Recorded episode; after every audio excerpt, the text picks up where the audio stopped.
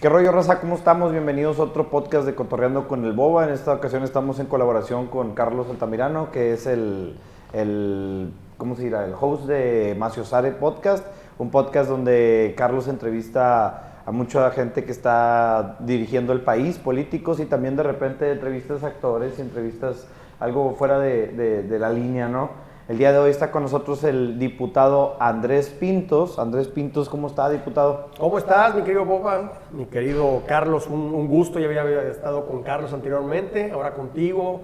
Saludos a su enorme auditorio que... que- Oye, es que es lo que, lo que rige hoy en día los podcasts. Ya, ya la gente de, de- de- de las- esas grandes empresas de radio y televisión... Están este, empezando a hacer podcast, ¿verdad? Sí, fíjate que los podcasts tienen, tienen bastante poncho hoy en día.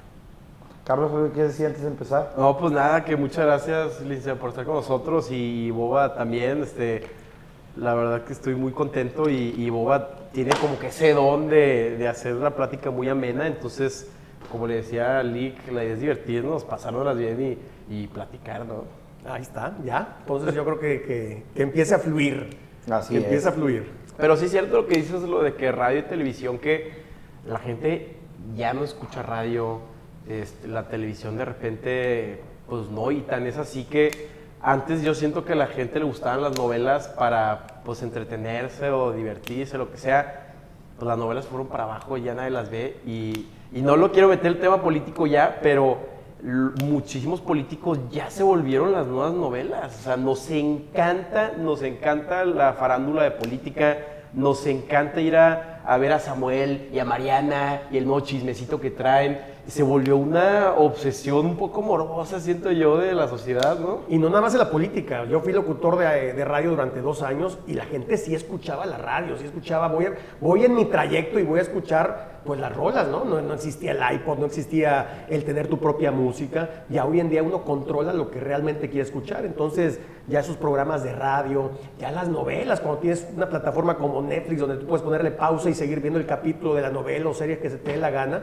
Entonces el mundo está evolucionando y, y esto los podcasts pues es una realidad también. No, sí, y también de repente escuchaba, este, o estaba en mi, no sé, se me, ya no tenía pila mi celular y pues mi Spotify ya no estaba, entonces prendía la radio y, ¡ay, que es horrible! Ahorita la radio son temáticas bien feas, entrevistan a gente y, ¿cómo te llamas, chamaco? Ah, Y, y se, Ah, burlan, se burlan de ellos, de que... el rebane está pesado, ¿eh? Sí, no, ya Está la, radio es puro rebane, ¿no? Que les mandan el audio por WhatsApp y aquí Pero, estamos, oye, eh. pero está pesado, están las mentes. Venía escuchado también una, una estación grupera de regreso y, y está luego el rebane, pues a las 2, 3 de la tarde, donde los chavos a lo mejor pues, están despiertos y demás. Pero realmente, ¿quién ve la radio y la televisión? Es que regresamos al mismo punto donde pues ya tienes una, una bandeja de, de más oportunidades y pues ya uno lo que escoge es lo que va a leer, escuchar o ver. Creo que esa es la percepción que tenemos, pero la radio sí se sigue escuchando. A lo mejor cayó mucho en, bastante. ¿Cómo se dice? En, en bastantes números ha caído el rating de la radio, pero la verdad es que hay estratos sociales de, de- Sí. de la, de la sociedad aquí en México que aún escucha la radio. Y pues bueno, sí son, son bastantes, pero no se compara con lo que era antes. Fíjate que los cuarentones como tu servilleta y, más adelante somos mucho a escuchar los noticieros. Y más por donde estamos metidos, pero a la gente le gusta estar, eh, pues escuchar la noticia, ¿no? Lo que, lo que está pasando en el mundo, lo que está pasando en nuestro país, en nuestro estado. Pero música como tal, son contados los que realmente escuchan este, la música. Si voy a escuchar una rola en el radio, No, pues hijo, no. está, está, está medio difícil. A menos que sea mi papá que no tiene idea de cómo poner de, de su celular, pero de ahí en fuera sí, sí cada vez es menos. No, ya hasta compran los USBs, ¿no? Y los ponen ahí en la, en la radio, están escuchando... Ándale, también. Que compran, no sé, 100 ca- eh, mil canciones por 100 pesos. Ahí pirateo, MP3, ¿no? Sí, esos discos que hay mil pirateadas, pero... Compra el USB y pues el, el vato que te las vende en carretera, no sé, tiene buena mezcla y yo he escuchado gente que compra esos USBs de 3000 canciones y se la pasa muy bien, o sea, pero pues al final del día, pues el tema de, de radio no, no se escucha tanto, o sea, eh, la caliente, pues si es grupero y no hay falla, A ver, es Spotify ya, tú pones ahí grupero, pop, rock, lo que se te dé la gana escuchar. Además, hasta los podcasts, ahí están también. Pero ¿sabes qué? De repente batallo cuando subo un podcast y no sé si a ti te pasa a Spotify que pues, hay gente más grande que, Tipo, yo soy de Tampico y, y tengo una tía que, que, pues, le encanta todo el tema de la quina, ¿no? Que la quina es de Tampico. Entonces, entrevisto a, a- a- un, al fiscal que metió a la cárcel a la quina y, y mi tía de que, no, me quiero conocer ese chisme, cómo pasó, o sea, porque la agarran en Tampico. Y le digo que no, tía, o sea, tienes que meterte a Spotify y, no, no, fue, o sea, fue muy, muy complicado. Entonces digo yo, puta, o sea, hay un segmento de la población que le gusta escuchar de política y no son jóvenes, que siento que se, la estoy perdiendo porque no encuentro otra plataforma, otra forma de... Y, te metes a la radio y escuchas que, bueno, Pedro Ferriz de Con, en la época yo lo escuchaba todas las mañanas y, y- era bien fácil, ¿no? Lo prendías y ya te hablaba de política. A mí también me pasa que me dicen mi, abuelita o así que dicen tus invitados dicen muchas maldiciones y que no sé qué, que mira, yo no los voy a educar, ellos vienen, hablan como quieren hablar y pues es la libertad de expresión, ¿no? Y gracias a Dios que no existe la censura en, en Spotify, en las redes sociales, o hay menos censura que en la radio. Y pues sí, a lo mejor a veces pueden ser mal hablados, pero pues yo creo que eso ya no depende de mí, ¿verdad? Ya cada quien escoge qué es lo que quiere oír. Ujú. Pero pon tú, cuando, cuando tú eras host de la radio, ¿no te pasaba mucho que eh, tocabas un tema polémico y de repente la gente marcaba estos, o se, había muchísima más interacción, ¿no? Sí, pero había como que una línea, ¿no? También tú, este, como locutor, tú vas, tú eres el guía, tú eres el, el orquestador, el que trae la, la batuta de, toda la orquesta, lo que es el programador, lo que es tu invitado, si tienes invitado, o hasta la misma gente que tú tienes del otro lado. Pues si tú eres una persona tranquila, mediadora, pues es muy difícil, ¿no? Que la gente marque para mentar madres o, expresarse. Yo creo que los tiempos cambiaron. Realmente sí, el- la comunicación hoy en día es muy diferente a la que existía hace 20 años. Sí, es cierto. Yo cuando estaba en la radio del TEC, cuando apenas estaba empezando hace unos cuatro años, eh, mis, mis jefes me decían de que, oye, no puedes meter ideología, no puedes meter tu opinión, porque hay muchísima gente de, diferentes estratos sociales que están escuchando tu, tu, pues, es tu voz y, y se pueden influenciar o mal influenciar de, de base. Entonces tú tienes que ser lo más, más eh, medido posible. Pe- Pero por eso me gustaba tanto la radio, porque aquí en el podcast yo puedo decir lo que quiera y, y el que me quiera escuchar sí. Entonces me sentía un poco, pues con una responsabilidad y otro lado, pues un poco yo me autocensuraba, ¿no? Pero bueno, así, así es esto, ya, ya, ya, ya cambió todo. Es más, hasta hasta la misma tribuna, hombre, yo en los primeros días hasta me asustaba cuando alguien se subía a la tribuna y de repente, pues, se le salía una, una majadería y algún, algún legislador, algún diputado, pero bueno, es, es parte de, cada quien, te repito, se, se, se maneja como, como uno se quiera manejar y en mi caso, pues sí, yo trato de tener una comunicación, digo, tengo tres chavos, uno, de- una de 15, uno de 10, uno de 2 años, pues no, no me gustaría que vean al papá ahí trepado mentando madres, ¿no? No, Pues cada quien se respeta lo que haga. Y no hay como que eh, eventos que hables tú con tus compañeros en la tribuna, hoy en el Congreso, que digas, o como unos tres o cuatro eventos que hayas dicho, qué, qué- qué curioso, qué bizarro, o en la tribuna, o ha, ha habido algún momento que te llame la atención que digas de que, que, que, o sea, o que desmadre, o no que se pelee, pero siempre hay, pues la política es muy... O que es más que te dé vergüenza. algo Vergü- así. Vergüenza, puta, un- de a tiro por viaje. Vergüenza es, es legislar para un solo, para una sola persona y, y hay más de 250 pelados que nomás están legislando a lo que dice el señor de Palacio, de Palacio y este y es donde está de la fregada, porque cuando tú eres minoría, pues realmente estás perdiendo el tiempo ahí. Entonces, no se está legislando para el ciudadano, cada quien representa a un sector de la población y no se están fijando en, en- en su distrito, se están fijando en los deseos de, de un solo ser y, y es donde estamos jodidos en ese tenor ahí en la Cámara de Diputados. Yo he escuchado mucho que quieren disminuir la cantidad de los diputados para que no estén gastando tanto dinero y que no se invierta tanto, tanto dinero en eso. Yo creo que al contrario, ¿no? Debería haber hasta más diputados. Yo sé que representa un gasto, pero no sé qué. ¿cu- ¿Cuántos diputados hay? Son, 500. 300 por votación y 200 de manera pluri. Bueno, está canijo que solamente 500 personas decidan el rumbo de un país que tiene 150 millones de habitantes, 130 de millones de habitantes, ¿verdad? Estás hablando que es menos del 0.01% de la población. Mira, deja tú eso, Boba. Esta- hay una, hay un- una cartulina que sacamos en su momento donde decimos, a ver, vamos, vamos a poner en contexto porque dicen, es mucha lana y los consejeros ganan 300 mil, 400 mil, aunque ganan 300 mil pesos mensuales y tú vas poniendo todo eso. Es un órgano aparte, es un instituto en el cual hace que el partido de fútbol esté, esté jugado con un árbitro y dos abanderados que van a impartir la ley para que ninguno de los dos equipos se vaya la balanza para un lado. Por eso existe todo este órgano, por eso hay 300 de un lado, 200 pluris. ¿Qué pasa con todas las obras faraónicas de, nuestro presidente? Ahí son toneladas, carretadas de dinero la que nos estamos gastando en comparación con un punto. Si yo agarro un puntito así de esta pluma, que aparte es punto fino, en mi libreta y hago así, que, que ni siquiera se ve, es un puntitito, esto es lo que representa el INE. Refinería de dos bocas es inmenso. Lo del tren Maya es inmenso. Y si nos vamos a cada una de las obras del presidente, pues no inventes. La obra más cara o, digamos que la, la, inversión más grande que tiene ahorita México, pues es lo de Tesla. ¿Y qué son Tesla? Pues son carros eléctricos. O sea, el mundo va para una dirección y nosotros vamos para otro lado a refinar barriles, que, que, ya ni se está dando, que aparte no se ha refinado ni un solo barril, por cierto, y ya se metió, ya se brincó lana y todo, y eso, es mucho dinero lo que estamos tirando. Y si nos vamos ya y nos metemos a fondo de qué, de dónde se está agarrando ese dinero, o sea, alguien, alguien tiene que, yo tengo 10 pesos, ¿de dónde vamos a gastar estos 10 pesos? Pues para dos bocas van 3, para, para el tren Maya van 3. Oye, papá, ¿y para la salud? ¿Y para todos los huercos que tienen cáncer? ¿Para todos los niños? Oye, para ta, ta, ta, ta, ta, y estás viendo que está rebanando y rebanando y rebanando y rebanando. La Comisión del Deporte, yo estoy secretario de la Comisión del Deporte. Hijo de su chiva, o sea, hasta da coraje de verdad. Porque cada vez que hay una Olimpiada, ¿qué decimos? No, hombre, estos mexicanos no servimos para el deporte. Oye, ¿y qué profesores, qué entrenadores hay? Están pidiendo en el, en el autobús dinero para poder pagar su pasaje. Está muteando. A ver, mexicano, si tú quieres hacer deporte, te tengo una muy mala noticia. Te vas a morir de hambre siendo deportista. Y si no es fútbol, peor aún.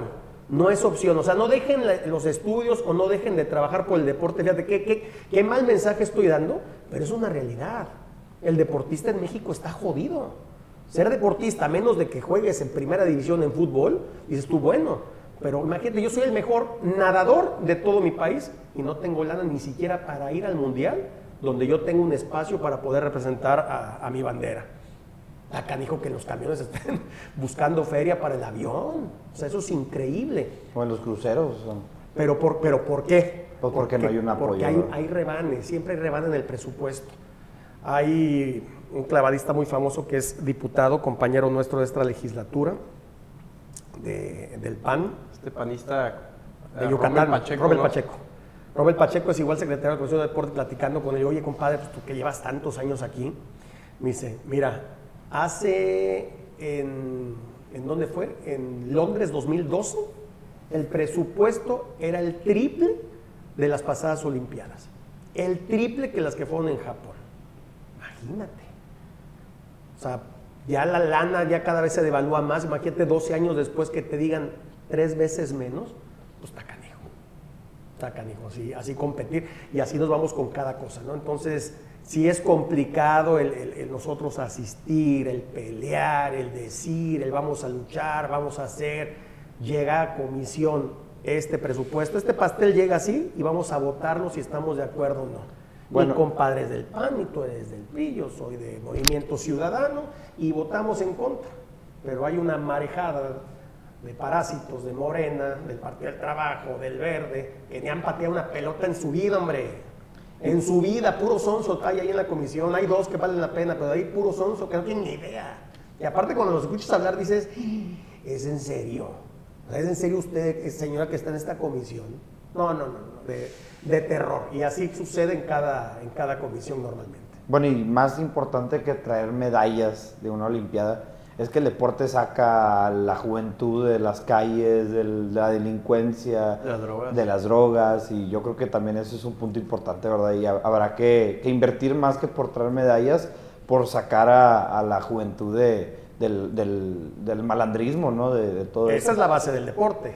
A lo mejor tocamos el punto más alto, alto, la cúspide del deporte en México, que es llegar a unos Juegos Olímpicos, unos Panamericanos, Centroamericanos, pero la raíz, la base para que ellos lleguen, pues es que de jodido en su parque tengan instalaciones decentes para jugar. Yo, que mi cabecera es en, García, los invito a que vayan pues, a, ver, a, ver, cada colonia. Cada colonia debe de tener su, su canchita, su aro, que esté los columpios o lo, lo que sea de, de, hacer ejercicio con, pues con pastito, aunque sea artificial y todo, pues no puede haber piedras o vidrios o demás.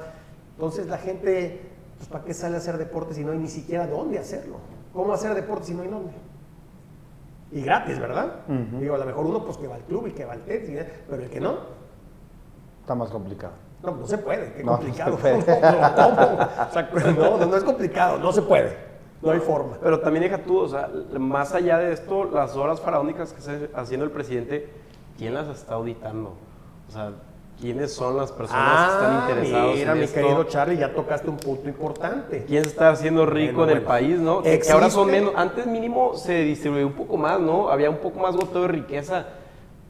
Pero ahorita, si antes decían que el pastel se reparte en la Ciudad de México, creo que ahorita estamos micha y micha, ¿no? Villahermosa, Ciudad de México, ¿sí lo que iba a decir? No, pues en Tabasco hay un palacio de hierro, o sea, en Villahermosa hay un palacio de hierro, este, y tengo amigos que son de Villahermosa y, y ellos me dicen que, bueno, y, que le está yendo con madre. No, no, que le está yendo increíble. Y los de Mérida, este, cuando hubo inseguridad, los de Villahermosa fueron mucho a Mérida. Y en Villahermosa, como es mucho dinero de petróleo, que llegas y, y con tu, te llegan 30 millones de pesos, pum, en contrato. Entonces, como es mucho dinero y lo ganas muy rápido, eh, gastar, gastar, gastar. Entonces es esa mentalidad que tienen mucho en Villahermosa, no todos, pero, pero es, es ese tipo de industrias que, que ganas muy rápido dinero. Entonces eh, con la inseguridad se fueron a Mérida y, y, la gente de Mérida, la sociedad de Mérida es, eh, es, mucho más correcta, no gastan tanto. Entonces llegan los de Villahermosa y todo subió, este, la plusvalía, todo más caro, las casas, los, todo porque derrochan mucho. Entonces ahí te quedas pensando tú, quién se está beneficiando de estas obras y, y, vemos a muchísimos empresarios que se les está pasando muy, muy mal. ¿no? Oye, yo cuando hablo de, de, Grille, porque sabes que toda, pues, la mayoría de la base de, de la 4T pues, se encuentra en Tabasco, pero no, el tabasqueño es a todo dar, la gente de, allá, de verdad, yo tengo muchísimos amigos que no están de acuerdo en muchísimas cosas, en muchísimas cosas no están de acuerdo, o sea, no, no hay que etiquetar y pensar que la gente de, Tabasco, por qué la riqueza está en el sur, o por qué las obras, está bien, está todo dar que esté ahí, Simplemente que se hagan las cosas bien, Carlos. O sea, que las cosas se realicen de buena manera. Tú dices, es que quién está vigilando y quién se están enriqueciendo. Ah, a esto voy. Este periodo legislativo, tanto en Cámara de Diputados como en las senadores, terminamos de la fregada. O sea, fue un cierre de verdad lamentable el que tuvimos iniciativas fast track que las mandaba así al pleno sin, sin consultarse antes en una comisión. Para eso existen las comisiones, para que haya debate y veas tú si la van a subir o no al pleno. Ya estas sin, sin pasar la pusieron ahí, en la madrugada estuvimos de 12 del día del martes a 12 del día del miércoles. En la madrugada, palo, palo, palo, palo, una tras otra, favor, a favor, a favor. Bueno, el INAI. El INAI es el, instituto que se encarga de brindarnos la información de cómo se están usando los dineros en nuestro país. Eso es el INAI. El INAI tiene siete pelados, siete consejeros ahí que están todo el día jalando y tiene que haber mínimo de cinco para que sea oficial todo, toda esa información. Hace un año que salieron dos y no habían puesto a, a, los otros dos. ¿Salieron o, lo sacaron? Es un tiempo, ¿no? Es como ah, cualquier tiene un periodo, cierto tiempo y se acabó. Hace un mes, un poco más de un mes, salió un quinto y ya de esa manera no puede operar el INAI. ¿Por qué no está operando el INAI? Tenían a dos consejeros que ya estaban listos. Esto fue el jueves pasado, me parece. Jueves. En la Cámara de Senadores ya planchado en la JUCOPO, que es la Junta de Coordinación Política, que se encarga de cuenta, tú eres el coordinador del PAN, tú eres el de Movimiento Ciudadano, todos ya habían planchado el asunto de que se iba a votar para que estas dos personas ya formaran parte del INAI y otra vez pudiera operar. No, pues no le gustaron al jefe de jefes, no le gustó el presidente y bajaron el dictamen o el, el asunto para que ya no se turnara la tribuna, zafarrancho, compadre. Se armó un zafarrancho cañón. Sacaron una lona, hubo puñetazos ahí. No, no, no, una cosa.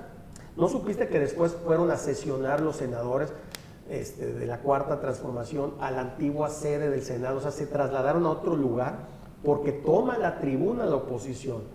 Dice, a ver, espérame, espérame, espérame. ¿Cómo, ¿Cómo vamos a estar aquí trabajando sin INAI? Sin INAI prácticamente es, yo agarro esta pluma, pues no aparece. Yo agarro esta laptop, pues no aparece en el INAI. Dicen, ah, yo, yo hice un video y todo, ¿no? Dando el INAI, una serie de comentarios de repente, no, puto de la Casa Blanca, el INAI no sirve para nada. A ver, el INAI no castiga, castiga una corte. Expone. El INAI brinda información. Para eso está el INAI. Para que sepamos nosotros, los mexicanos, tú te metes y ahí encuentras la información. O te la brindan en, en cierto periodo de tiempo, pero tú tienes toda la información. Ahí aparece cuánto yo gano, cuánto. Todo viene ahí. No hay forma de, de- de picar los ojos absolutamente a nadie. Bueno. Ah, pues no le gustó al presidente. Entonces, al momento de haber cuatro, operativamente no pueden trabajar. Hay, hay consejeras y consejeros, pero falta un quinto elemento en el cual pues, no, no hay ojos, no hay nadie que esté vigilando absolutamente nada. Así como lo explicas, pues suena muy lógico que el INAI es necesario, suena muy pues funcional y suena todo como que muy correcto, ¿no? Pero lamentablemente vivimos en un país que está predominado por, la, por la ignorancia este, y pues muchos creen en el discurso que tiene el presidente, ¿verdad? Muchos, no, no entiendo muy bien que, cuáles son los argumentos del presidente, pero sí, sí sé que hay mucha gente que está en contra del INAI y, y en contra del INE. ¿Cómo? Y, y tan, mal, tan mal estamos que el INE tiene que hacer una campaña publicitaria para explicarte por qué es necesario que alguien regule las elecciones de un país, que alguien regule la democracia de un país. Y pues nomás quería recalcar como ese punto de, de que Sí. qué triste que, que vivamos en un país donde, donde la gente no puede entender y se esté dejando llevar por, por un discurso que, que, bueno, es casi como un coco wash, ¿no? Porque pues, si estás todas las mañanas hablando, me recuerda mucho a, a un libro de Orwell de 1904, no me acuerdo cómo se llama, donde, donde todos los días les daban un mensaje a la Ujú. población y esta población se, pues, se la creía, ¿no? Y así está ahorita el país en estos momentos. Y aunque a lo mejor personas con, algún, con, con estudios universitarios, con preparatoria acabada, podemos pensar de alguna manera, pues en el país vivimos en un, en un país donde mucha gente no estudia. Yo creo, yo creo que hay, hay que hay que comunicar de tal manera que nos entiendan todos. Hay que decirlo tal cual y, y- y con un léxico que todos, nos, nos- nos- todos podamos entender prácticamente lo que está pasando en este país en estos momentos. El presidente está destrozando las instituciones, destrozando. El seguro popular que existía lo quita para poner el famoso INSABI tenía una de deficiencias de lagunas y demás. Mucha gente falleció, muchísima gente, mucha gente perdió la vida, gente que ya llorando en la cámara de que no, simplemente no pudo ni siquiera ser atendida. Ya deja tú para que le den un diagnóstico, se morían sin saber ni siquiera de qué, cuando antes existía un seguro popular. Lo quitan bien el INSABI. ¿Sabes cómo cerramos? Pues que quitando el INSABI quitando el INSABI. Ya no existe el INSABI. O sea, se dieron cuenta que no sirve, pero cuatro años después. Muy tarde, papá. Muy tarde. También lo que, lo que, lo que pasó aquí con, con López Gatel fue un desastre como manejaron la pandemia. Un terrible desastre. El, secretario de Salud, que es el señor Alcocer, no tengo nada contra la gente de la tercera edad. Mi papá es un viejo, pero ya no pudiera él estar sentado con una silla con tanta responsabilidad. El que tenía la batuta era el subsecretario, que era López Gatel. Entonces ya desde ahí estamos mal. Yo creo que hay tiempo para absolutamente todo y, y las instituciones. A mí eso es lo que más me preocupa, las instituciones. La CONACI también, que es el Consejo Nacional de Ciencia y Tecnología, donde están ahí todas las humanidades y demás. Un concierto de Rosalía en el centro histórico, que dicen que es gratis. Bueno, que hay que estar idiotas para saber que es gratis. A ver, tú- a ver, cualquier artista, el que tú me digas, el que sea, no va a ir gratis, boba. No va a ir gratis, Carlos. O sea, no hay forma de que ya, por favor, deje- dejen de dar discursos como si estuvieran hablando con un niño de tres años con una paleta Tutsi Pobre en la boca. Así están haciendo la política y no es por ahí. ¿Y por qué fue ese concierto? Porque la señora quiere ser presidenta de la República, punto. Pero le rebanas a toda esta gente, sea, toda esta gente, toda la gente que- que vive del arte, o sea, el arte en México, mucha gente, fíjate, porque toda la gente, cineastas y actores, no, sí, López Obrador, Pregúntenles a todos qué opinan al respecto, con el rebanón que les metieron ahí en la CONACYT. No, sí, el pueblo pan y circo, al final del día. Y yo he escuchado que lo, eh, un, un economista habló conmigo, perdón por, por interrumpirte, y me dijo que eh, en la gráfica de la población mexicana, los que más interactúan con la política, los que más votan son los más ricos y los más humildes, ¿no? Entonces, pues este tema de la Rosalía es también para, para agarrar ese segmento este, de gente y, y, pues que, se, que puedan irse este, o puedan beneficiarse, ¿no? Que digan, bueno, pero hay conciertos y pues, al- a, la largo plazo... No está mal que esté el concierto, lo que está mal es cómo haces el concierto. Claro. Tú tienes a la Ciudad de México porque ella es jefa de gobierno de la capital del país. Los metros están cayendo, se están incendiando. La ciudad está jodida, la Ciudad de México está jodida. En las pasadas elecciones de que hubo de alcaldías, perdió la mitad de las alcaldías cuando el Distrito Federal toda la vida, o en los últimos años, ha sido el PRD y Morena. Ojo, perdió la mitad. Y la señora sigue encampañada. Eso es lo que está mal. Vemos por todo el país lonas y murales pintados de yo con Claudia, ¿no? Que, que no dice Chainbaum y no dice más porque creo que pues, sería un delito estar haciendo campañas de ahorita, pero está metiéndose desde y son ya. los tres, las tres corcholatas llevan un ratote, pero de verdad un gran ratote en campaña y la oposición, de verdad hay gente que todo el día, pero ¿quién va a ser? Ya el que sea, pero ya pónganlo, ya láncenlo, ya digan.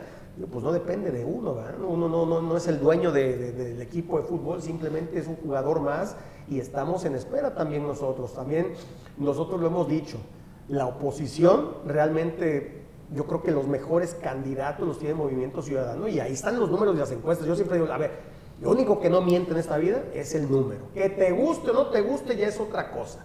Pero cuando salen a las calles, pues la gente pues no conoce a los demás, ¿verdad? Tiene una, ahorita que estamos platicando fuera del aire, tiene una aceptación a nivel nacional Luis Donaldo Colosio impresionante, que no está listo, que no sé qué, esto yo no lo sé, ni ustedes ni nadie. Eso él nada más lo sabe y él sabrá si en el 24 se va a lanzar o no. Samuel García, que también, pues aquí a lo mejor nos dice, a ver, para mí ha sido un, gran, gran gobernador, de verdad, la inversión que ha traído este país, a este estado, que por ende es a nuestro país, pues es la número uno a nivel nacional. El número no miente. Nuevo León, número uno en, en generación de empleo. Jalisco, el dos. ¿De qué partidos Nuevo León y Jalisco? De Movimiento Ciudadano. Algo se está haciendo bien. Lo que esté bien, toda la vida lo he dicho. A mí no me importa si es de rojo, si es azul o si es naranja, pero si algo se está haciendo bien, denle continuidad. Si Morena está haciendo bien las cosas, tú le das la continuidad, pero pues ahí están los números. Y ante los números, ¿cómo debatimos? Pero tú crees que eh, Colosio, digo, a mí, a mí me gustaría que obviamente él fuera presidente, pero también me quedo pensando temas como son muchísimas secretarías las que tienes que llenar de gente capacitada. Eh, él empezó en el 2018. eh, esas son dudas. Tendrá la cantidad de gente que pueda llenar. Este, otros dicen que pues, está muy joven. Entonces, digo, tú que, que lo, lo, has, lo has frecuentado, que es de tu partido, que es de Nuevo León, ya más de manera personal o, o del tú por tú, ¿cómo lo ves, no? Pues bueno, fueron tres años de diputado local, serían tres años como, dirige, como presidente municipal de un mu- municipio muy, muy importante, como lo es nuestra capital aquí, Monterrey. Eh, lo dijiste bien, o sea, necesita llenar esos espacios, las secretarías, las direcciones.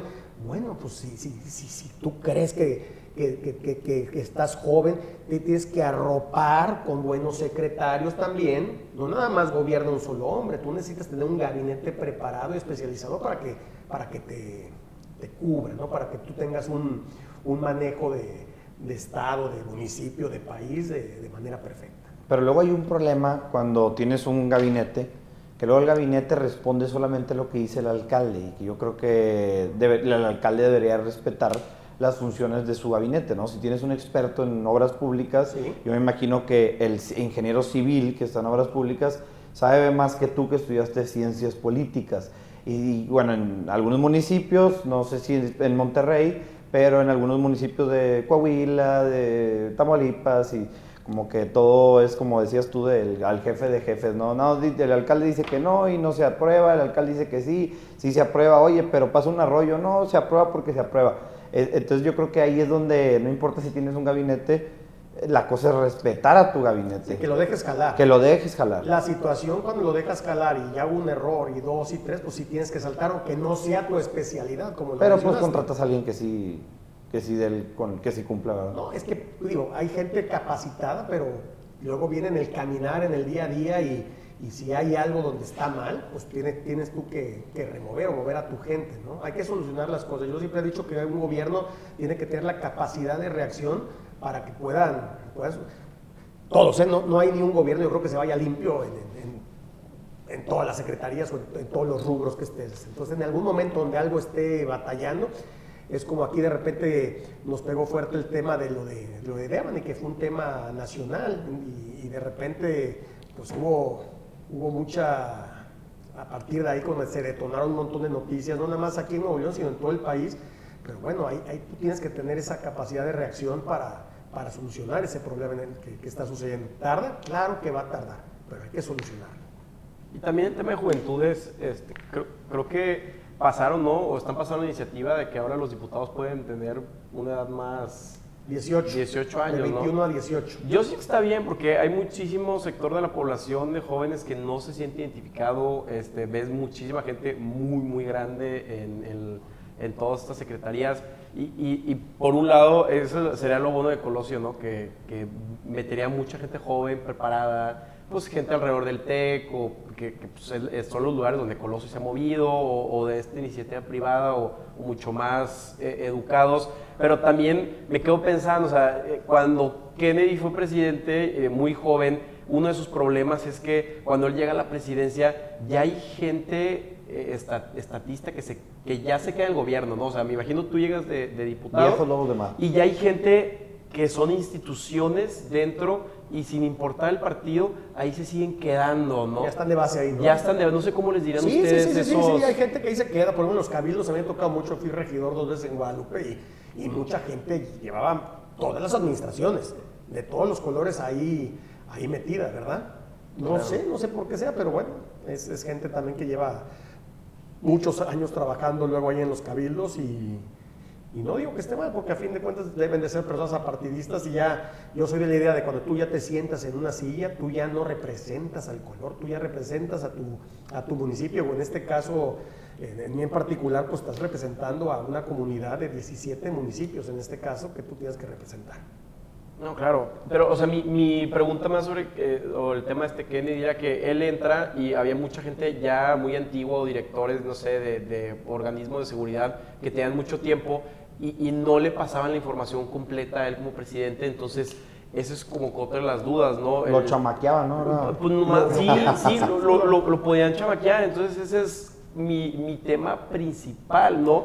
Si, si es- eres un, no sé, un prista de 70 años y estás hablando con el, eh, alguno de estos estadistas antiguos, lo conoces, hasta, hasta los calzones le conoces, sabes qué tan vivo es, si es de confiar o no, entonces esa es como que la versión en contra de que entren gente Pero más bueno, jóvenes a estos puestos, También ¿no? el mundo está cambiando mucho. y Y me la hago de abogado del diablo, ¿verdad? Yo soy, le Sí, estoy sí, sí. diciendo de... También el mundo está cambiando mucho y creo que a- a- en estos momentos un joven puede traer más colmillo que el, que el viejo, ¿verdad? Sí, Tan fácil como decirle, mira, vas, vas con madre en, en- en las- en el Facebook y el vato puede estar viendo un Photoshop, ¿verdad?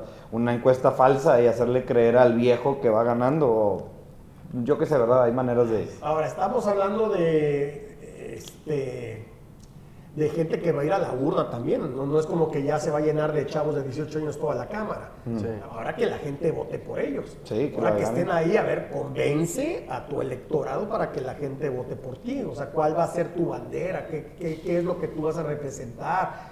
Tienen que también tener una, una lucha ahí, ¿no? Ahora, si un chavo desde los 18 años ya puede votar, si un chavo de 18 años ya paga impuestos, pues ¿por qué no tiene la oportunidad de poder ser diputado? Ya que gane y que esté, ya es otro cantar. Pero en un océano de 500 personas, no es como que va a haber 400 niños de 18 años.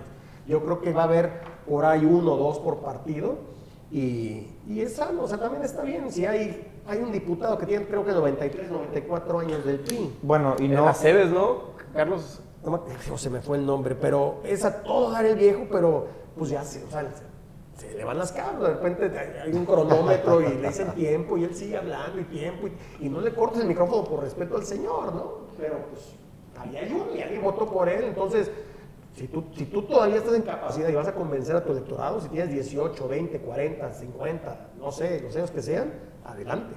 Bueno, y no, no habrá también que poner un límite máximo para ejercer funciones públicas sin agraviar a las personas de la tercera edad.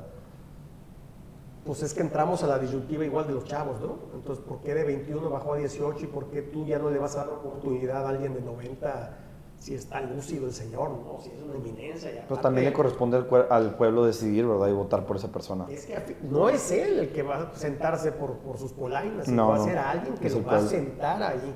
Entonces, si el señor tiene representación y el pueblo lo quiere, ¿por qué no va a estar ahí?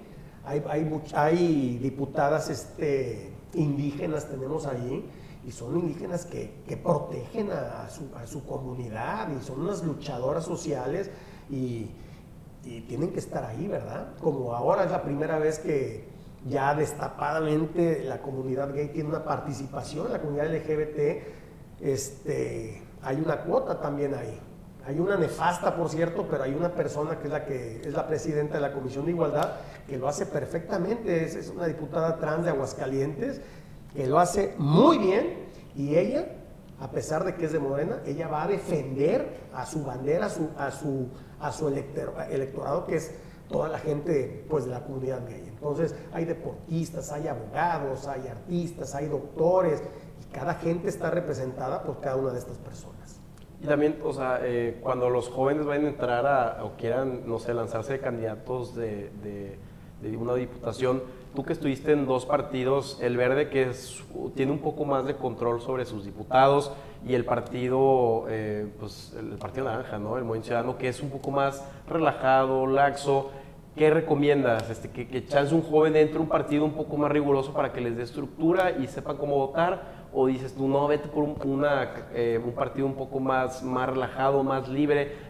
Los dos tienen sus pros y sus cons, ¿no? Tú que estuviste en los dos, ¿qué recomiendas? A ver, yo creo que te tienes que ir con el que te identifiques. No, no es de que sea uno fuerte y uno sea el, militar y el otro sea el relajado donde la gente pueda llegar peda y pueda echarse un churro. Pues no, tampoco es así. Simplemente tienes que identificarte con, los estatutos, con los ideales, con, la misma gente que es, es parte de, esos partidos.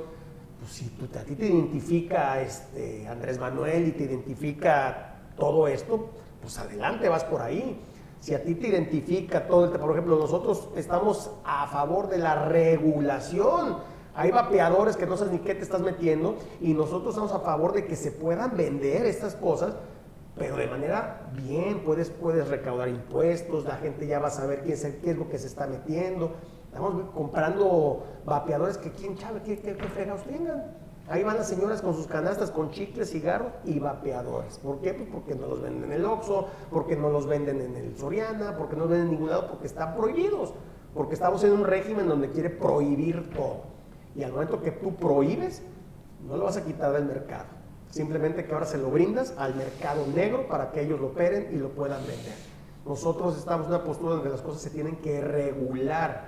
Entonces muchos chavos se identifican con, con el partido porque no somos prohibitivos en nada. Hablando también de marihuana. Sí, claro. La marihuana, ¿cuánta gente está en la cárcel porque trae una bolsita de marihuana? Y un canijo que todas las noches golpea a su señora, casi la mata, pues está todos los días en su casa. O sea, pone una balanza las cosas con sus hijos ahí, sus hijos quedan luego paralíticos de los golpes que también llevan cuando el papá llega a borrarse. O sea, realmente, si vamos a hacer las cosas, vamos a hacerlas bien y vamos a poner las cosas en una balanza y realmente no es que estemos a favor, ojo, es como las cajetillas de cigarros, o sea, ya no hay comerciales de televisión, ya no hay anuncios de radio, ya te ponen hasta prácticamente cosas horrorosas en la cajetilla, ya si tú quieres fumar, pues ya es problema tuyo, pero sabes perfectamente que fumar un cigarrillo es malo y mucho más malo, aunque no lo creas, que los vapeadores.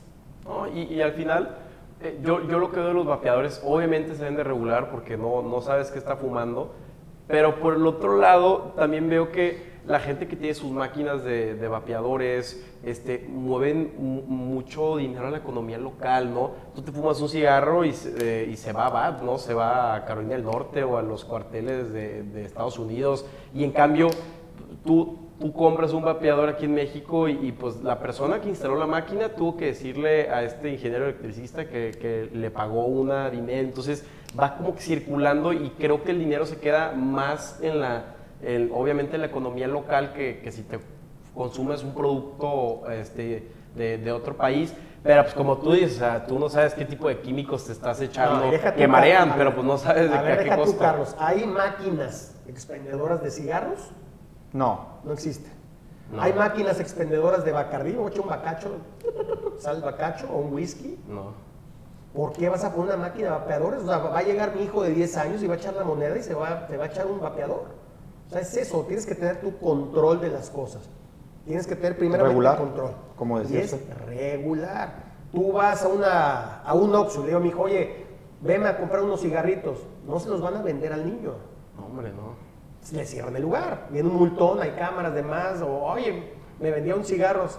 El lugar lo, lo- bueno, lo clausuran y demás, ¿no? Sí. Es igual con todo eso. La señora que vende en una canasta, va en una canasta vendiendo en la calle, en México. Informal. En. México, tú vas a la colonia del Valle, vas a la Narvarte, vas a Polanco, vas a Satel, a donde vayas, va a haber una señora con un canasto vendiendo todo ese producto. Y ahí sí compra quien sea, ¿verdad? Sí, yo me acuerdo una vez que fui más de chico al Oxxo por cigarros, tenía 17 años.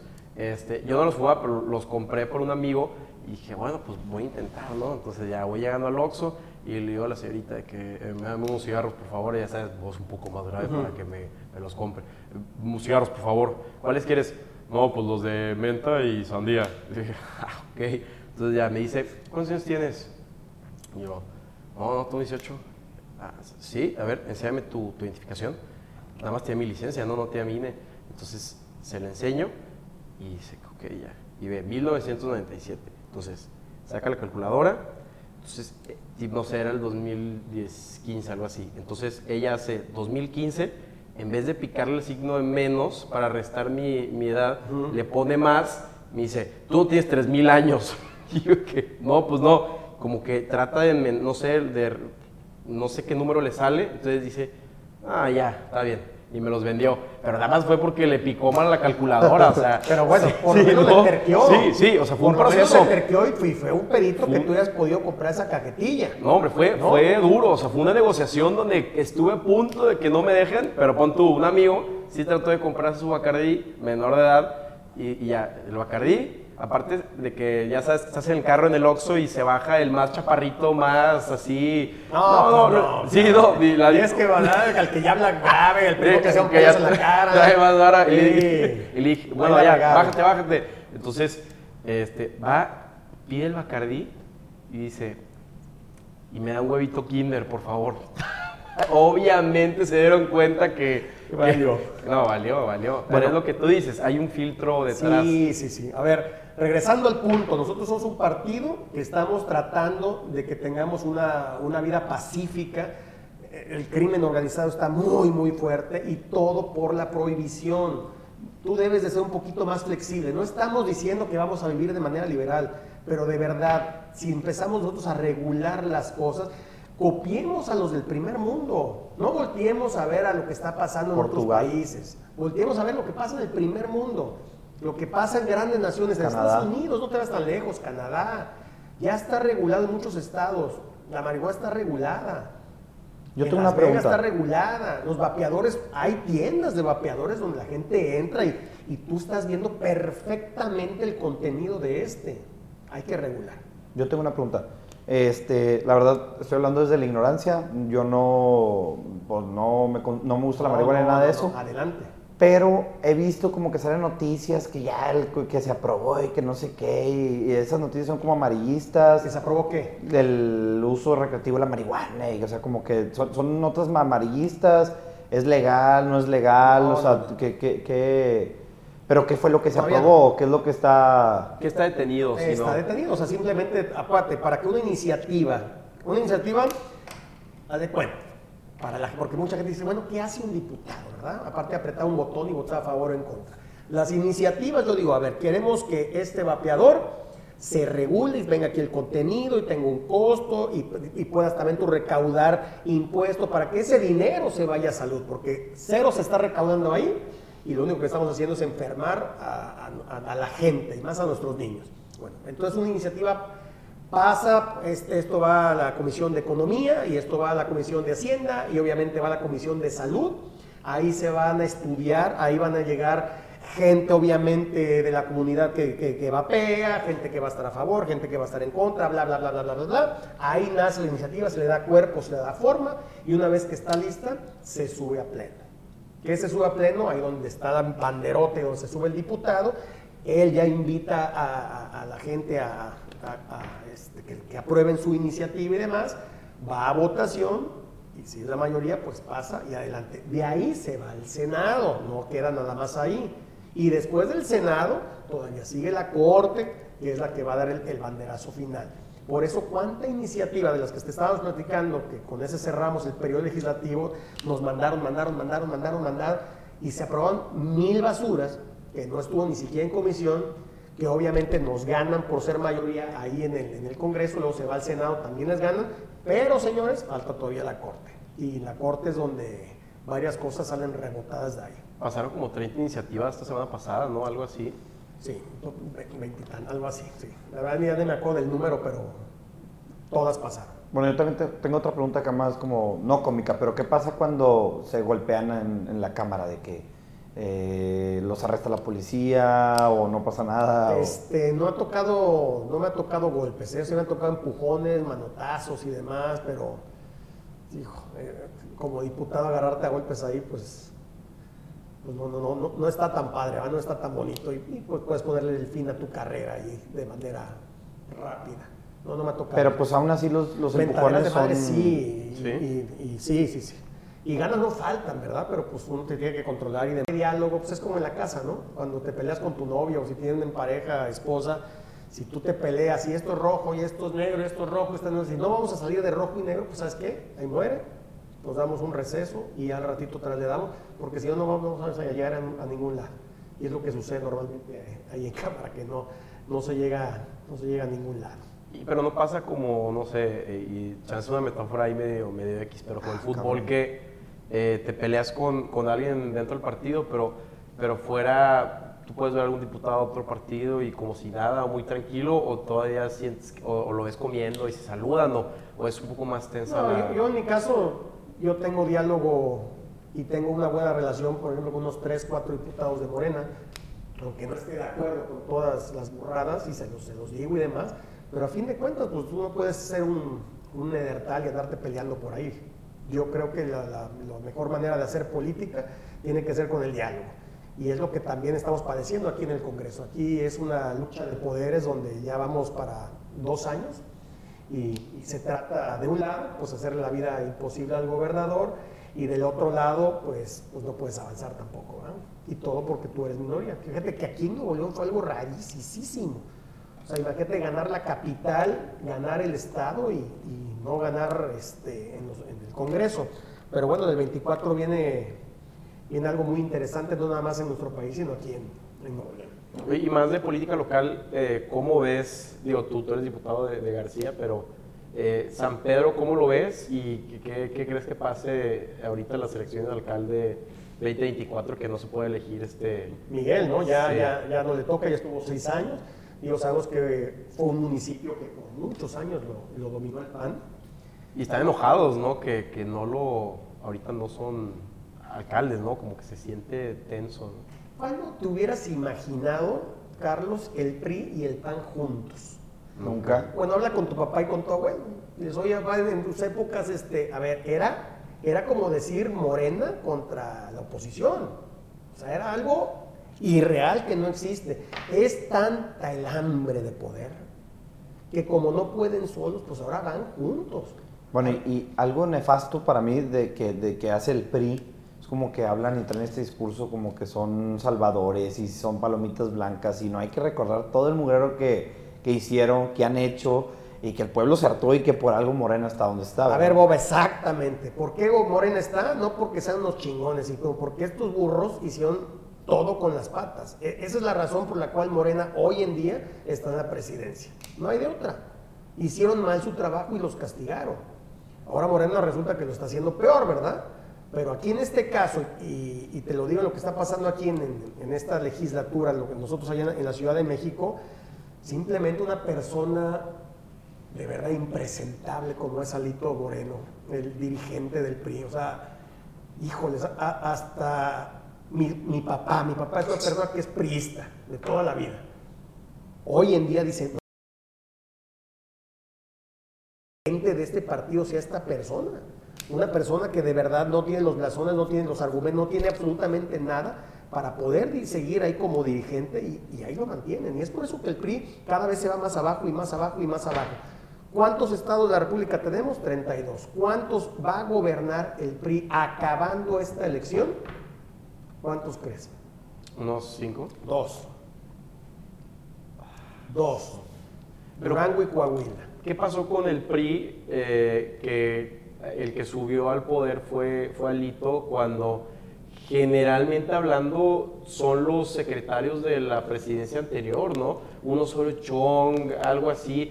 Será Morena o AMLO se fue muy directo contra Peña y le quitó poder esa facción o ese grupo de, de los alrededor de Peña. ¿O, qué, qué pasó ahí, no? Bueno, también fueron seis años muy, muy negativos de- de- del PRI. El, el PRI, de, Peña Nieto no le, fue, no le fue, la verdad, nada bien. Y, Osorio Chong, por ejemplo, coordinador, él fue coordinador de esta legislatura de la Cámara de, de Senadores y lo acaban de mover. ¿Por qué? Porque no está de acuerdo con Alito. Entonces lo mueven y ponen ahora otro coordinador que sí le, le va a rendir tributo a, a- a su dirigente nacional. ¿no? Entonces, esas grandes figuras que tú mencionas del prismo, pues también fueron barridas. Ya no están, ya no existen.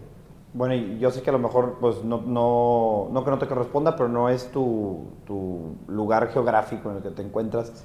¿Qué opinas de lo que va a pasar? ¿Está cerca? ¿Qué opinas de qué va a pasar en Coahuila? Eh, pues está el PRI, está eh, Morena y está Movimiento Ciudadano. No, no, UDC, que también usan el color naranja, por eso me equivoqué. Y también está el, el PT con Ricardo Mejía Verdeja. Son los candidatos que están. ¿Tú crees que el PRI vaya a ganar? ¿Que el PRI pueda- pueda perder Coahuila? Es la elección más pedorra en la historia de, de la política nacional. Este, aquí te voy a enseñar el numerito. De verdad, qué flojera que le piquen los ojos a la gente. Qué flojera que, que no sea... Aquí, rápidamente. Hay dos gubernaturas que están en juego este año. Una la del Estado de México y otra de- la de Coahuila. Vámonos con la del Estado de México. Está la, la oposición, que es el PRI, el PAN y el PRD, ¿no? Nueva Alianza que le queda tantito por ahí en el Estado de México que tiene representación, pero bueno. Nueva Alianza. Nueva Alianza todavía tiene, aquí está. Pero bueno, y del otro lado está el verde PT contra Morena. Una elección donde son cuatro puntos los que separa, cuatro o cinco puntos los que separa a Morena al PRI. Una elección donde están dejando sola a la candidata, porque el, el que es gobernador actual, pues prácticamente lo que pasó en otros estados de la República, simplemente le tiene una carpetota así de grande y no está operando ¿Quién? ¿Del Mazo Mazar? no está operando. Entonces, por eso que esa elección, Primo de Peña. sí señor, esa elección es muy difícil cuando un gobernador no mete la mano. No mete la mano me refiero a que, a que mueva estructura y no, no, no, no de que vaya a meter mano de robar, no, no hablo de eso. Hablo de que opere una elección, de que ayude a su Reparta candidata. despensas, y se- todo, todo, todo. Lonas. Bueno, tiene 44% Delfina, Alejandra 38%. Pero están to- todos los partidos como están, como sabemos, ¿no? Las alianzas. Nos vamos a Coahuila. Aquí es maravilloso. Aquí es algo espectacular lo de Coahuila. Si vives en Coahuila, la verdad, yo ni saldría a votar. Una tontería lo que estoy diciendo porque siempre soy de la idea de votar, votar, votar, votar. Pero puedes votar por el Congreso, que eso es algo muy, muy importante, eso sí. Y ahorita se los explico por qué. Dice aquí, Manolo Jiménez, candidato del PRI, del PAN y del PRD. Tiene 45%. Vamos a ponerlo aquí en granote. 45%. ¿Según quién? Olvídate, mejor la, Ah, pero en todas las encuestas va, va arriba. Ok. Guadiana aparece con trein- 25%. 25%. Luego Mejía, que él, él debía haber sido el candidato según los, los cuatro tesistas, tiene el 18%. Y el del verde tiene 6%. ¿Me das esta suma, mi querido Charlie, por favor? ¿Cuánto es 25, 10 y 6? 110, ok. 25, 35, 40 y qué? 45. Es 25, este es 18. 25, 18, 6. Da. 25 más 18 más 6. Eh, güey. Es que la calculadora de iPhone No, es son horrible. 35, 43, son 49%.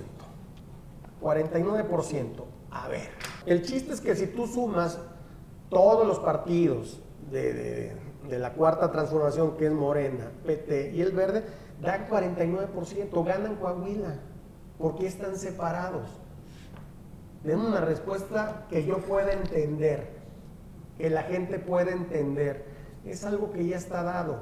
¿Por qué? Porque el PRI ha servido también en la Cámara de Diputados. Moreira es el coordinador de la bancada, Moreira fue gobernador de allá de Coahuila. Y obviamente en decisiones complicadas, como fue la votación, por ejemplo, de la Guardia Nacional, pues ellos votaron a favor. Y era una reforma constitucional que pasó gracias al PRI. Entonces, ¿qué está sucediendo? Están rezando. Coahuila, este Se lo es premiaron. tuyo. Pues premiado entre comillas, porque tú tienes dos estados. El Estado de México es un estado poderoso, Bien que fuerte. representa mucho, mucho para el país. Coahuila es muy chiquititito, pero el PRI no iba a tener nada. Aún así les dieron el pequeño, el reintegro con Coahuila. Órale, dense con Coahuila. Pero el Estado de México para atrás. Y eso, el Estado de México está cerrado, ya les enseñan los números. Es una elección que Alejandro Moral sí se lo había podido llevar, o sea, puede llevar, pero realmente sí la ayudan. Está a cinco puntos nada más aproximadamente de, de Delfina. Pero lo de Coahuila no puede ser, o sea, no hay razón de ser. Ellos se separan mágicamente cuando juntos ganan el Estado. Entonces, ¿a qué estamos jugando? ¿Cuál es el juego aquí? Tú como ciudadano que dices, a ver, no, pues yo me voy con... Pues sí, pues, pues sí sabías que el PRI es la dama de compañía de, de aquellos. Pues ahí está. Más fácil y más claro que el agua, pues imposible. Y eso es donde uno en el 24 tiene que meterle raciocinio a las cosas. Inclusive si tú vas a votar por un presidente, trata también que el Congreso no sea siempre todo del mismo color, porque debe de haber equilibrio. Gana, imagínate, gana el presidente y gana el Congreso local y gana el Congreso federal. A ver, no le puedes dar todo el poder a un hombre porque nos van a cambiar hasta la constitución. Y eso es lo peligroso del asunto. El, país va en camino a, a militarizar. Todo, todo, todo lo hacen los militares. El tren Maya lo hacen los militares. El AIFA lo hicieron los militares. Espacio aéreo más amplio para los militares. Abusados, ¿eh? La Marina a cargo del aeropuerto, la Marina a cargo de, del- la Guardia Nacional a cargo de, de las aduanas. abusados, porque acuérdate que cuando tú empiezas ya a militarizar algo, es el principal paso para entrar a un comunismo. Entonces, focos rojos, porque así estuvo Venezuela, ¿eh? los primeros 3, 4 años fueron maravillosos y después pregunta cómo está devaluada la, la moneda venezolana. Qué interesante. Y también me llamó mucho la atención que AMLO tiene, obviamente, a sus tres, cuatro eh, pues, personas que lo van a suceder. Pero, pues al final del día, Adán Augusto fue el que dio la mañanera ahorita que, que AMLO eh, pues, tuvo COVID, ¿no? Eh, que pues, tuvo COVID, nos, digo, tampoco para meternos a teorías conspirativas, pero, pero ¿por qué Adán Augusto está dando la mañanera, no? Lo está haciendo ver un poco más presidencial. No, porque es secretario de, gobernación, es el 2, o sea, es el 2 al mando. Es la lógica que él, él diera las mañaneras. No, pues ya si la daba Claudia, pues ya, ya nos aventamos aquí desde el último piso, nos aventamos. Imagínate, ni, ni, ni, ni estás este, cuidando tu ciudad, andas de gira artística por todo el país y ya aunado a eso te puedes dar las mañaneras, pues ya sería demasiado. Me- y quiero pensar que te da un poco de, de tristeza eh, el tema de que vas a la Ciudad de México y en el Congreso hay mucho choque, mucha división, mucha disonancia, y luego llegas a Nuevo León, a tu estado, y quieres ver algo un poco más, eh, y, ve- y vas al Congreso del Estado y otra vez hay pelea, entonces eh, quiero, quiero pensar que es frustrante, ¿no? Tenemos que... En todos lados hay pelea. te repito, tenemos que hacer o tenemos que legislar o tenemos que dirigir un municipio, estado o un país en pro de la ciudadanía. Eso es lo más importante. Si tú te pones a legislar para un solo hombre, estamos jodidos. Y lo que sucede aquí a lo que sucede allá es muy similar, nada más cambia de los colores. Aquí es naranja contra rojo y azul. Morena no hay, no hay representación, no existe, es muy pequeña. Igual verde, o sea, no. Es eh, el Movimiento Ciudadano contra el PRI, contra el PAN. Y si te vas por allá, es todo el bloque mayoritario contra todos los demás, pero hay algunos que están disfrazados de, de, oposición y pues no, no, de oposición no tienen nada. Entonces, son guerras distintas, pero te repito, eh, es, es, muy triste cuando tú estás legislando o dirigiendo un municipio, estado, país en pro de una marca y no en pro de la gente. Como decías tú, ¿no? Que el PRI se, vende de oposición, pero al final del día pasan cosas como el tema de la Guardia Nacional, este, y, les dan un, estado, ¿no? A ver, lo del INE, lo del INE, el INE no se toca. A ver, ¿sabes por qué no se tocó el INE? Porque salió la ciudadanía como perros a defender al INE. Por eso no, no pasó. Tampoco es tonto el presidente. Cuando está viendo que absolutamente todos están a favor y cuidando al INE, ay canijo, pues entonces el plan B. Y había muchas cosas que, que tanto el PRI como el PAN las iba a votar a favor. Y yo se los digo, a ver, porque la ciudadanía se metió y metió tanto el acelerador que por esa razón se vino abajo absolutamente todo. Que las dirigencias pudieran ser eternas, que ya, por ejemplo, la paridad, esta es la legislatura donde hay 250 diputados, 250 diputadas, que ya tú pudieras escoger quiénes son tus diputados, eso pudiera quitarle representación a las mujeres, por cuántos años la gente de la comunidad gay, que por fin ya tienen representación, o la gente de este, la gente con alguna incapacidad también hay representación, para eso no acaba de diputados, para que haya representación también de las minorías. Y eso es lo que sucedió ahorita y no iba a suceder en las siguientes legislaturas si la sociedad no se mete. Ahora, ¿por qué antes, y esta duda siempre la tuve, ¿por qué antes era IFE y se cambió a INE? Pues ahí sí fue un tema de nombre, que era nada más. Que, aparte fue un dineral, ¿verdad? Pues todo, nuevamente, o sea, quitar todo eso cuesta, ¿eh? Quitar todo eso cuesta, y es lo que iba a pasar con el INE, que ahora le iban a, a cambiar el nombre también, y pues imagínate, o sea, el cambiar todo es un dineral, o sea, no creas que es tan, tan chiquitito, o sea, hablas de que no se gaste el dinero y hacer eso te representa más gasto que lo que sucedía antes. Pero ¿por qué mover al INE? ¿Por qué quererle meter mano al INE? ¿Sabes por qué? Porque están nerviosos para el 24. Por esa razón. Porque acaban de ir al poder y quieren seguir en el poder. ¿Por qué quitamos al INE? ¿Por qué quitaron más bien? Yo no quité nada. Porque ellos no han podido aprobar para que entren los otros dos consejeros y ya pueda empezar a operar el INAI, porque no hay ojos que estén viendo lo que está pasando. Entonces, es un dominio total el que, tiene, el que quieren tener, el que no tengan ojos para que puedan operar todo, todo así en lo oscurito. Eso que se fue, imagínate, vamos, vamos a aprobar 20, 30 iniciativas en otras sedes sin oposición, en unas mesas de plástico, todo así en intemperie, con puros senadores de Morena y de los otros partiditos. Pues imagínate. Eso, es a, donde vamos encaminados, por eso de verdad échenle cabeza a, lo que vayan a rayar en la boleta. Échenle cabeza. Y hoy en día los chavos ya están metidos, ¿eh? Ya los chavos ya de, que tú decías, no, ya estos no, no van a votar, no, sí salen a votar. Y por lo mismo de tus programas, de los podcasts y demás, y las redes sociales, y el, y el seguir luego a políticos en el Instagram y demás, es donde conocen también en, en realidad cómo, pues, cómo es la gente, o más o menos pues se dan cuenta qué pasa. Porque si pasan, hay demasiada información, cada semana hay una nueva disyuntiva, que la reforma, que si quieren cambiar este tema de este, si fallece el presidente, que, que cambian toda la constitución para que eh, el proceso secundario, no, cada semana hay algo nuevo y, y, hace rato traté de investigar sobre el INAI, es, no me arroja información Google, son, son noticias que o no entiendo o están muy complicadas, entonces yo como, pues qué será, como alguien que quiere, quiere entender qué está pasando en el Congreso, se me hace bien difícil que sí, hay mucha, mucha información y eso hasta te marea, ¿no? Porque no sabes qué, ahora qué ver, ahora por qué pelear, y, yo creo que también una de las ventajas que he visto pues, de, redes sociales o de los podcasts o, de TikTok es que hay gente que se sienta y te dice, a ver, esto es lo que pasó con el INAI y te lo arrojan y es bien padre porque tú sabes que esta persona que lo está haciendo no está detrás de un periódico, no está detrás de alguna influencia, lo hace por puro amor al arte porque ni le pagan. ¿no? Sí, y son muy poquitos los que hacen eso.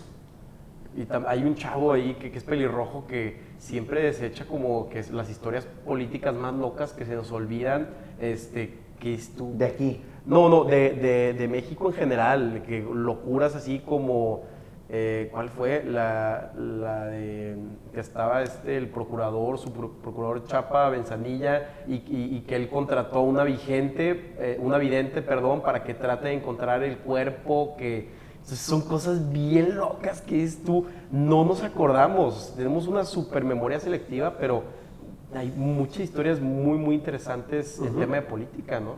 Sí, sí, sí, bastante, bastante. ¿Y cuántos años vivimos nosotros en una... pues, en, en- en- en algo que imagínate más de 80 años con, con el mismo partido, ¿no? Lo que es- ¿Por qué nace el INE? Porque la gota que derramó vaso fue la elección de 1988, donde Cuauhtémoc Cárdenas en el papel había ganado la elección y viene la famosa caída del sistema, que se cayó, que no sé qué, y, y eso realmente fue lo que detonó y la sociedad ya, ya pedía, pedía un instituto que diera certeza y validez y es donde nace el INE. Entonces imagínate, a lo mejor yo lo vivía ahí porque fue mi primera elección donde razonaba de qué más o menos trataba todo esto. Pero todas las demás generaciones ya nacieron con el IFE o el INE. O sea, ya saben, dicen, ay, pero pues ¿por qué? Pues siempre hay una tarjeta. A ver, gracias a eso, aquí ha ganado el PAN, aquí ha ganado el PRI, aquí ha ganado luego el Bronco de Morado, luego ganó Movimiento Ciudadano. ¿Por qué? Porque existe algo que te da la certeza de lo que realmente va a pasar, que es, es el triunfo o derrota de, algún candidato o partido. Y eso es lo que te da el INE. Imagínate quererlo desaparecer. ¿Por qué? Porque quieren regresar a lo arcaico, ¿verdad? A lo viejo, a, lo, que, a, lo que era el dominio de- del expriismo rancio de toda la vida. A eso quiere regresar Andrés Manuel López Obrador, pues que sabemos que es una persona con raíces priistas. ¿Tú te acuerdas de, de- del tema de PRI? ¿Te acuerdas de, de- de este tema de la caída de, del 88 de las elecciones Sí, sí, claro. o, o de la inflación del, del 94? Del 93 al 94. ¿Qué, qué tan Salinas. duros fueron esas que nosotros no nos tocó? Mi papá sí me dice que estuvo horrible, ¿verdad? Este, pero son cosas que nosotros jóvenes ya no, no nos tocó, o sea, se nos olvida. No, hombre, pues imagínate ahí el famoso, porque decían, le quitamos tres ceros a la moneda. Venía la devaluación tan fuerte que nos hacen creer, ¿verdad? De- de- ahora mil pesos, ahora quita el cero y es este un peso, ya, y ahora el de diez mil son diez pesos. Tres ceros le quitamos a, a- nuestra moneda. Eso sucedió previo a cuando Ernesto Cedillo gana la presidencia en el, en el 94. Pero lo del 88, o sea, fue 88 y 94 Colosio, si, si ustedes ven, digo, hay series y películas y demás, donde él, a pesar de estar en el PRI, él tenía una visión completamente diferente a lo que era el PRI. Y es por eso que no llega el, el señor Luis Donaldo Colosio, que, que estaba haciendo un campaño, no, no, no, no. Y ahí realmente, pues, pues le regala la silla a Ernesto Cedillo, ¿verdad? Es un personaje que, que si él hubiera arrancado la campaña, pues sin duda alguna hubiera perdido. Pero fue el arrastre y fue el golpe tan fuerte que, que sucedió en ese momento que Ernesto Cedillo fue presidente por obra del Espíritu Santo. Pero ya era, ya era el detonante de- del PRI, ¿no? Fue el 88 y luego el 94 y ya después de ahí pues ya sabemos lo que pasó, ¿no? Llega Vicente Fox y, y ya, lo demás es historia. Perdón por interrumpir, nos quedan 10 minutos. Ah, ok. Este, fue la, el famoso discurso de Colosio, ¿no? El de un México con hambre Y que... se de justicia. y sede justicia que cambió que- todo, En el ¿no? monumento a la revolución, ese fue un, un discurso este, muy emblemático ¿no? de, de- de la historia política en nuestro país. Y te repito, fue, fue la última época de- del PRI. Y era el renacer del PRI, o sea, con Luis Donaldo era Sí. el renacer en ese momento. Después de lo que pasó en el 88, la gente empezaba nuevamente a creer en la política mexicana y un, un desastre, una, una- una desgracia grande, porque era un- un- iba a ser un gran presidente para nuestro país. No, y hasta fue, o sea, ni a Salinas le convino que pasara eso porque cómo se le fue encima Cedillo, lo, lo casó, o sea, no sé si te acuerdas que este, Salinas tuvo que venir a Monterrey aquí para hacer una huelga de hambre para que liberaran a su hermano, no sé. Ya después de ahí vino un caos, ¿no? Es un, es un caos político del 94 a- al 2000. Es por eso que este personaje que llega con sombrero y botas, Vicente Fox, pues también la gente ya estaba ya harta, completamente harta de lo que pasaba en la política en México. Fíjate, más de 80 años con lo mismo, lo mismo, lo mismo, lo mismo, y cada vez peor, y cada vez peor, y cada vez peor, y luego la devaluación, luego los tres ceros, no hombre, ya. Era un detonante y, y pasó lo que pasó. Que hasta Fox cuando estaba en el debate creo que, no sé si fue Madrazo al que, que- que le decía, no, no, otro día el debate, y, y Fox decía, no, hoy, hoy, hoy. Entonces se, se volvió un personaje muy, muy fuerte, ¿no? En tema de elecciones.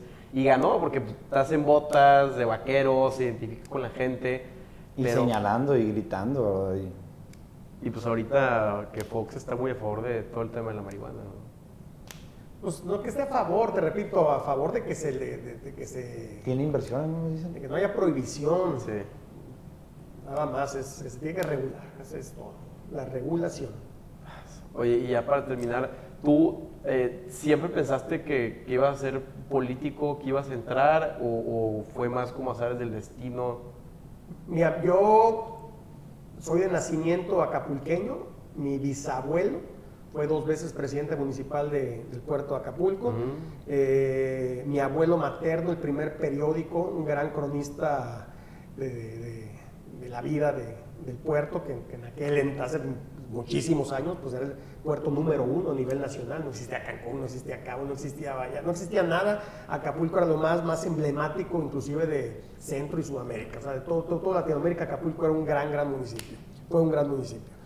Y pues desayunaba, comía, escuchaba, todo el día era política, todo el día política, política, política, te repito, y, y a pesar de que yo estudio para contador público y este, me gustaban mucho los medios de comunicación, estuve un ratote, te digo, en la radio, sí conocía, más siempre como que no, no estaba muy afín hasta que me invitaron, me invitaron y, y acepté y, y pues ya aquí ya llevamos varios años también en, en esto.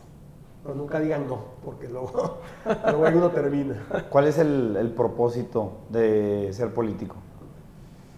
Fíjate que si tú tienes, si tú tienes una bandera y esa bandera te casas y te mueres con ella, para mí la, por eso estoy en, en- en- la comisión de deporte, soy un fanático empedernido al deporte y, y- me encanta ver las glorias. Yo, yo- creo que, que, que cuando se da una- un triunfo a nivel nacional de lo que sea, a nivel deportivo, todo el mundo es donde, bueno, el, el el propósito que yo tengo, y como lo dije cuando entré a la Cámara de Diputados, es impulsar el, deporte principalmente pues, en mi comunidad, en, nuestro estado y obviamente de, de nuestro país. Eh, lo platicamos al principio, si, si tú desde temprana edad practicas y te gusta el deporte, muy difícilmente vas a caer ante, ante los vicios y ante todas estas cosas tan, tan negativas y, y- feas que pasan en nuestro país.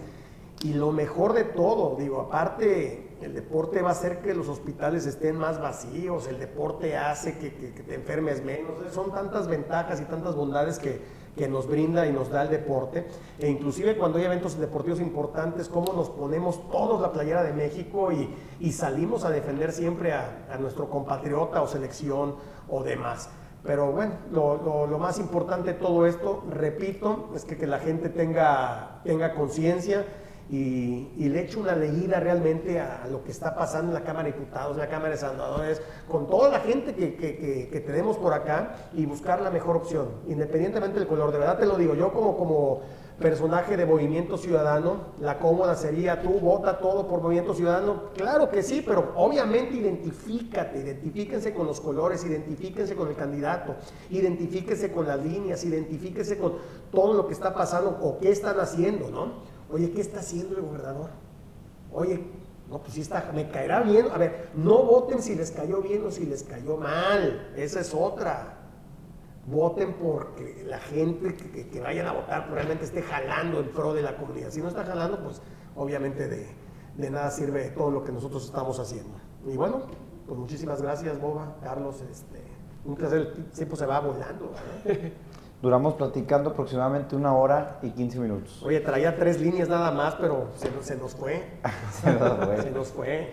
No, muchísimas gracias, diputado, por haber venido aquí con nosotros, por estar presente y por su tiempo, ¿verdad? No, hombre, muchísimas gracias. Saludos a nuestros amigos también del Estado de México y de Coahuila, que nos ven y nos están escuchando por allá. Muchas Carlos, gracias. ¿algo que quieras No, agregar no, muchas acabar? gracias. Estamos a la orden y, y muy interesante. Gracias. Saludos. Estuvo bueno.